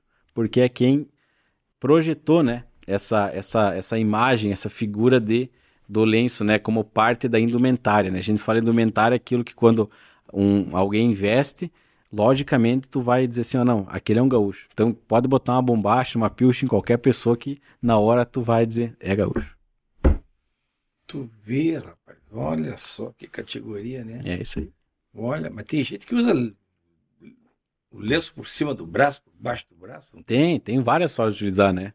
Então, esse nó aqui, gostaria que tu catalogasse lá, tá? E desse o nome, batiza, né? Nó cego do guri. Nó cego. Nó cego do guri, meu Deus do céu. Vem cá, o gaúcho, antes da bombacha, ele usava o xiripá. É o xiripá. Como é que é mesmo. essa função aí? Então, xiripá, existem alguns tipos de xiripá. Xiripá é uma palavra que vem também da, de matiz indígena, né? Então, o xiripá, antigamente, ele era simplesmente um pedaço de pano que usava para tapar as partes. Então, antes dos jesuítas virem, o índio andava, andava nu, em alguns casos, né? Poucos tinham o costume, né, de, de, de se tapar. Então o xiripá começou dessa forma, utilizando embaixo. Depois ele foi mudando, que era utilizado aquelas calças, cerola. Aí tinha um outro tipo de xiripá, que ele vem enrolado. Então tem o xiripá saiote, o xiripá farroupilha, que é desse xiripá fraldão, que é chamado assim, né? Uhum. Que, que esse passa por baixo das pernas. Então tem essas diferenças de xiripá em fases. E o gaúcho só começou a usar a bombacha a partir de 1850. Então, por exemplo, a Guerra dos Farrapos, a Revolução Farroupilha... Foi antes da bombacha. Foi antes da bombacha. Geralmente então, eles utilizavam calças ou, alguns casos, chiripás. Então a gente vê que a bombacha, se a gente pegar na história do mundo, ela é muito recente no Rio Grande do Sul. E já foi incorporada de forma muito, muito fácil. Era uma peça que começou, veio como espólio de guerra para cá. Na guerra da Crimeia, ali na, na região, tinha os cossacos lá, que eles utilizavam bombachas e coisas. Então é uma essa, essa ideia de ter uma calça larga que facilita movimentos em cima do cavalo vem de muito tempo, muitos outros exércitos utilizavam, e depois nessa, nesse formato mais parecido veio as bombachas para cá. E aí começou a ser usado, porque eram peças baratas e serviam muito bem em cima do cavalo. Da mesma forma que o xiripá, ele é uma peça que permite muita mobilidade, né? Então tu faz em cima. E depois, com o tempo, a bombacha vem sofrendo algumas alterações. Quando ela veio para cá, ela não tinha os favos. E foi o gaúcho rio-grandense, vamos chamar assim, que começou a fazer favos na, nas bombachas para dar adorno. Então, para deixar mais bonita ela. Então, começou a ter essa, essa, esses outros detalhes e tu acaba transformando. É a moda, né? Ela tá sempre mudando, né? Sempre atualizando. Então, começou a ter os favos das bombachas, começar a fazer. E a bombacha, assim, com o favo dessa forma, ela é muito mais uma bombacha social. Para baile, para apresentações. O campeiro não tem. O campeiro, geralmente, no baixo campeira, ela é mais simples. Porque é, é mais caro tu fazer um baixo com favo. Sim, vai mais, vai mais né? material e coisa, né? claro. Então tu dá preferência para aquela depois que ela já tá meio, meio gasta aí, daí podia ir pro, pro campo, mas é importante a gente pensar que esse traje que o gaúcho, que o gaúcho utiliza, bota, bombacha, guaiaca, camisa, lenço, dessa forma bem apresentada, mas combinando, ela é uma pilcha de baile. É uma pilcha social. É que tu usava ela saiu do campo, mas ela ganhou esse contorno mais social, né? De, tanto que a gente vê hoje o pessoal com aqueles coletinhos, uhum. com, com paletó, que seja, né? Mas o colete, paletó. Então é uma pilcha social, tanto que no Rio Grande do Sul e em Santa Catarina, a pilcha gaúcha, nesse formato, né? Bombacha, bota, camisa, lenço, colete ou não, e paletó ou não, ela é considerada como traje de gala.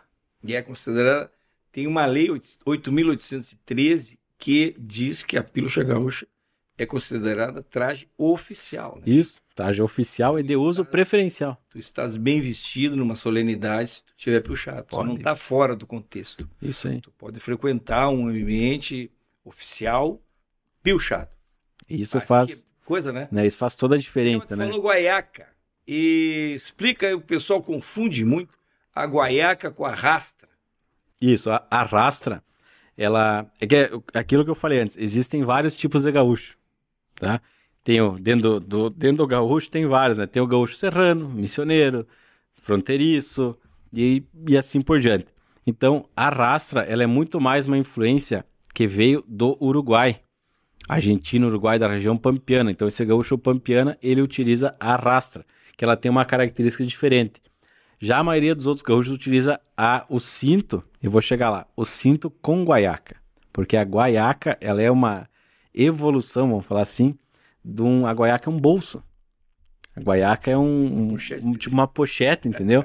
Tanto que tem muitos modelos de bombacha que a guaiaca vem separada. Tipo uma tinha as capangas antigamente, né? Uhum. Então se tinha a guaiaca, ela podia ir anexa na bombacha. Não necessariamente ela estava fixa na bombacha. Então a guaiaca era utilizada como um bolso. A guaiaca era, era, era o, era o, o reservatório.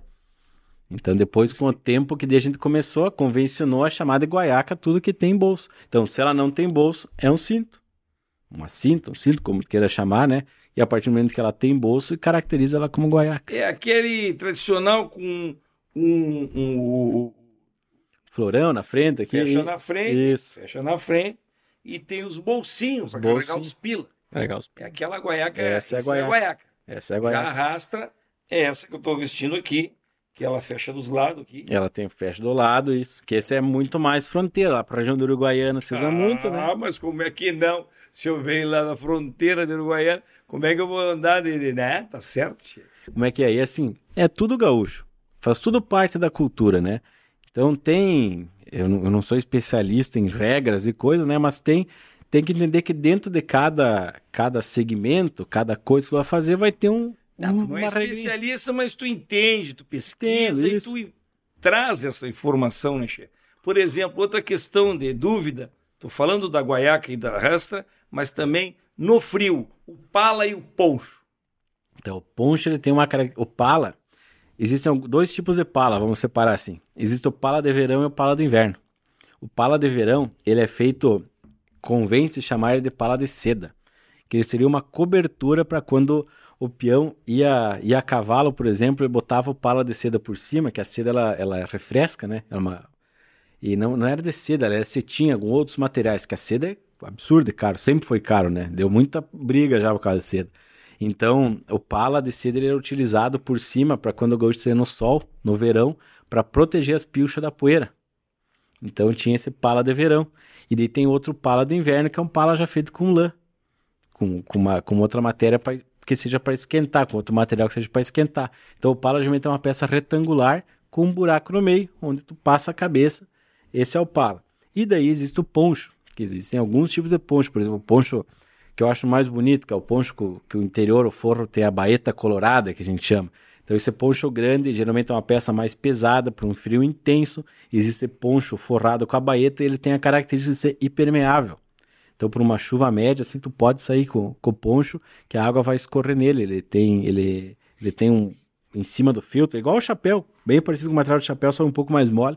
A água vai cair, vai escorrer e não vai molhar o peão por dentro. E aí tem o poncho de lã, que é pro inverno brabo também, só que ele tem a outra característica, que um poncho de lã, com o tempo tu vai te molhar, né? Mas são duas peças diferentes, né? Pilchas diferentes pro frio. E... Mas não é só, o poncho não é só um corte, ele tem... Ele o poncho tem, tem uma golinha, é tem os detalhes, diferente. isso, isso. Mas ele é, tanto que ele é uma peça muito mais cara, né? Muito mais trabalhada. Poncho é maior. Poncho, poncho é maior. E o poncho dura Tu falou anos, que né? tem, então, dois modelos de pala, tu falou, né? Isso. Tem três modelos de pala. Eu vou aproveitar aqui e já vou te dar um, mais uma explicação para tu usar lá depois no teu vídeo lá, que é Opala. Opala. Opala, ah, isso também tem. Eu tenho um Opala na minha garagem lá, tia, um Opala quatro cilindros, anos 70, um Opala azul, coisa mais linda do mundo. Vou te mostrar o meu Opala. Esse também é bonito. Opala, o meu Opala, vou mostrar o meu Opala para ele depois, tia. Ricardo, eu podia ficar horas e horas e horas conversando aqui contigo, Chico, e falando desses assuntos baguais, né? Porque realmente esse nosso Rio Grande, olha, tem de, de música, de artista, e tem muita coisa, né, Chico? Barbaridade. O Enarte, tu já falou do Enarte? Enarte ainda não. É o um... Enarte é outro, é outro mundo, né? Olha o que foi o Enarte esse ano lá, rapaz. É muito Junta bonito. quantas mil pessoas uh, vivendo aquele momento e passa o ano inteiro se preparando para participar do Enarte. Tem o Fegate, tem o Enarte, tem o infantil lá. O, Isso. Como é que é? Festa Mirim? É. Então, assim, o mundo do, do, da parte de dança é um mundo impressionante, né, Gê? O próprio, o próprio CTG, né? Mas olha, a gente tem o, o, o música, os artistas, né? A música, a dança, tem a parte campeira, que é outro universo, ah. é muita gente. E uma coisa que eu sempre falo, que é muito importante a gente estar junto à cultura gaúcha, porque ela é a única, é o único evento, é o único grupo social que tu consegue unir pai, filho e vô. Tu consegue usar. Não, tu, cons... tu consegue. Tu consegue. O já de joelho rezando ali. Não, a gente consegue unir três gerações no mesmo evento. É verdade. Então, pode ter laço pai, laço. Parece o show do Gridruena. Isso aí. O show pra do Gridruena. Tu reúne todo mundo no mesmo evento, né, Che? É gente bonita, gente feia, gente, gente magra, gente de tudo que é tipo. É, eu tenho amigo de tudo que é tipo, né? Eu tenho amigo grande, amigo baixo, amigo bonito, amigo feio. Eu não ligo. Tenho amigo feio e não ligo. E você me liga também não atento. Mas que barra. Che, podia ficar aqui conversando mais uma barbaridade. com o Lucas. Como é o nome? Negri. Negri. Lucas Negri, que é do Linha Campeira, o canal que fala sobre o gauchismo. Qual é que seria assim? É o canal que fala sobre cultura, cultura gaúcha. gaúcha. Ele fala cultura gaúcha na internet. É cultura gaúcha. É, pode ser. É o canal que fala sobre cultura gaúcha. Tu quer conhecer as coisas do Rio Grande? Tu tem duas opções. Vou te dar a barbada. Uma é o canal do Guri de Uruguaiana e outra é o canal do Linha Campeira. Tu vai estar tá bem servido. Onde tu chegar ali, quer um, um assunto mais específico, vai lá, quer outro, vem aqui e nós estamos bem aí a nossa função é exatamente essa, né, Che? Elevar o gauchismo para esse mundo todo. Porque agora na internet, né, Che? Tu tá em tudo que é. E Tem as rádios, tu tá em quarenta e tantas rádios. É isso aí. Quarenta e tantas rádios, Che. E com a internet tu tem um, um alcance também bárbaro, que tu disse sim, lá, sim, Spotify. Todo, Como é que é aquele negócio que tu disse que foi assistido Tá ah, entre, entre, é, quando saiu a retrospectiva do Spotify, o Linha Campeira ficou entre os 5%, né, dos, dos, dos podcasts mais compartilhados no, no, no, no, no Spotify. Então a gente teve.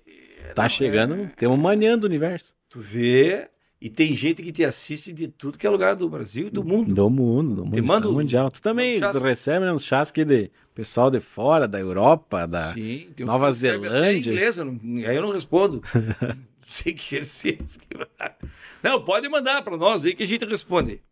E que loucura, né, Che? É Barbaridade. Então, Tati, tu quer saber curiosidades sobre a cultura gaúcha? Olha aqui, ó. Precisa seguir no Instagram Linha Campeira e no canal do YouTube Linha Campeira, tá vendo? Então, olha aqui, ó. Esse aí, ó, sabe tudo. Pode procurar ele. Parabéns pelo trabalho, che. É muito importante para a gauchada toda, porque é aquilo que a gente falou, né? Tem gaúcho em todo que é lugar. Rapaz. E outra, o camarada a gauchada. Pô, tu sabe que uma vez, olha para tu ter uma ideia, esse depoimento, eu acho que já falei aqui um assunto, e eu acho pertinente falar, né? Quando o Luiz Fischer, o Luiz Augusto Fischer, o autor do, do dicionário Porto Alegres, aquele grande artista, né, grande escritor, ele foi morar, uh, não sei se na França, na Europa, foi morar na Europa, não sei onde. E ele, ele me, me, me mandou um, um e-mail depois dizendo que, através do canal do Guri de Uruguaiana, ele mantinha os dois filhos pequenos ligados ao Rio Grande, porque ele não queria que nesse período que eles ficassem fora, as crianças de 6, 8 anos uh, tivessem assim, um, se desvinculassem totalmente do Rio Grande, porque depois iam voltar, né? Então ele queria manter. Aí ele escolheu o canal do Guri de Uruguaiana para manter a gurizada uh, ouvindo as conversas, ouvindo, se divertindo. Isso aí, rapaz, eu acho assim uma coisa extremamente importante. E eu tenho certeza que muita gente está fazendo isso com linha campeira, né? Então, parabéns aí pelo que tu está fazendo aí. Quem quiser dar algum palpite, escreve ali nos comentários quem tu acha que a gente deveria trazer aqui para ter essa prosa aí, essa conversa. E tu aí, che, gostou? Manda lá um, um joinha, lá como se diz, clica no gostei, te inscreve no canal. Dica de convidado, tá ali, manda comentário, faça o que você quiser. Nós estamos aqui, ó, além do, do, do vídeo, né? A gente está também, assim, ó, que nem o, o, canal dele lá, nas plataformas de podcast, que é o Amazon, uh, Deezer, Spotify, Google, Apple, sei lá, lá. Eu falei inglês aqui, desculpe se tu não domina, mas eu, eu domino, então já, já sei falar. Mas que barbaridade! Che, um abraço, um abraço, e um brinde bem aldeirado. Tu veio lá de Ibiaçá, não, tu veio agora lá de, Ca... de Caçador. Tu veio de Caçador, especialmente para fazer esse Matcast. Quero deixar registrado aqui. Quantos KM tu fizeste? 530. Tá para ti? É, esse é o carinho que a gente tem com os nossos perseguidores, né, Che? E ele também, ele veio 530 km de Caçador até Porto Alegre, onde é a nossa sede aqui, para fazer esse registro do. Por isso que todos que estão assistindo, com certeza, vão entrar lá no, no canal do Linha Campeira e se inscrever. Um abraço. Um abraço. Um brinde de mate. Thank you.